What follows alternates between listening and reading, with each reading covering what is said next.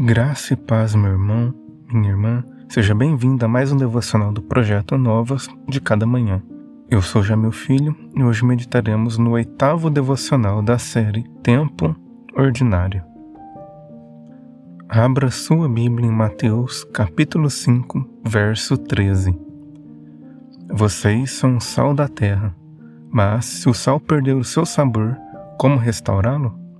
Não servirá para nada exceto para ser jogado fora e pisado pelos homens.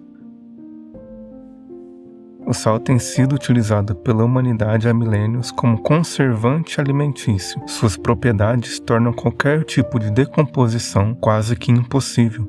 E conhecedor disto, Cristo o toma como elemento para seu ensino.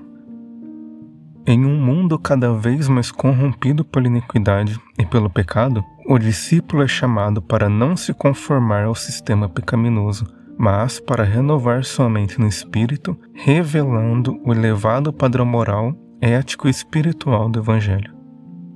Questiona-se se o sal realmente pode perder seu sabor.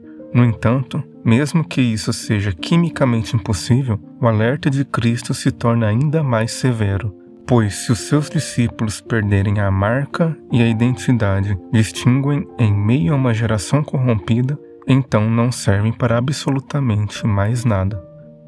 Homer Kent comenta que os incrédulos são muitas vezes afastados do mal por causa de uma consciência moral cuja origem pode ser encontrada na influência cristã. Essa é a influência que Cristo pretende encontrar em seus discípulos.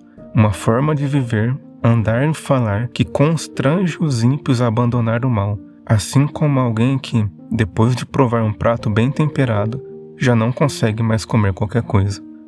No entanto, se acompanhamos os incrédulos em seu modo de viver, já não temos mais utilidade como elemento conservante. Nos tornamos insípidos e não há serventia alguma para a fé que professamos ter. Para Cristo, o verdadeiro discípulo é, portanto, aquele que se mantém íntegro em sua missão de manifestar o reino ao mundo, sem se contaminar com ele e sem se conformar com a realidade pecaminosa que o ser. Caso contrário, ele se tornará inútil ao reino. Feche os seus olhos e ore comigo. Pai, rogo-lhe para que me auxilie a manifestar o teu reino e a tua santidade em minha vida. Ajude-me a não me conformar com este mundo a não viver de acordo com as práticas e os padrões morais deste mundo. Ajude-me a ser sal da terra, a manifestar a tua glória em meio a uma geração corrompida. Auxilia-me e guia-me pelo teu Santo Espírito, para que o teu nome seja glorificado e o teu reino seja manifesto. Oro no nome do teu Filho Jesus. Amém. Muito obrigado por acompanhar mais um devocional do projeto Novas de Cada Manhã. Me espero no próximo devocional. Que Deus abençoe grandemente o seu dia.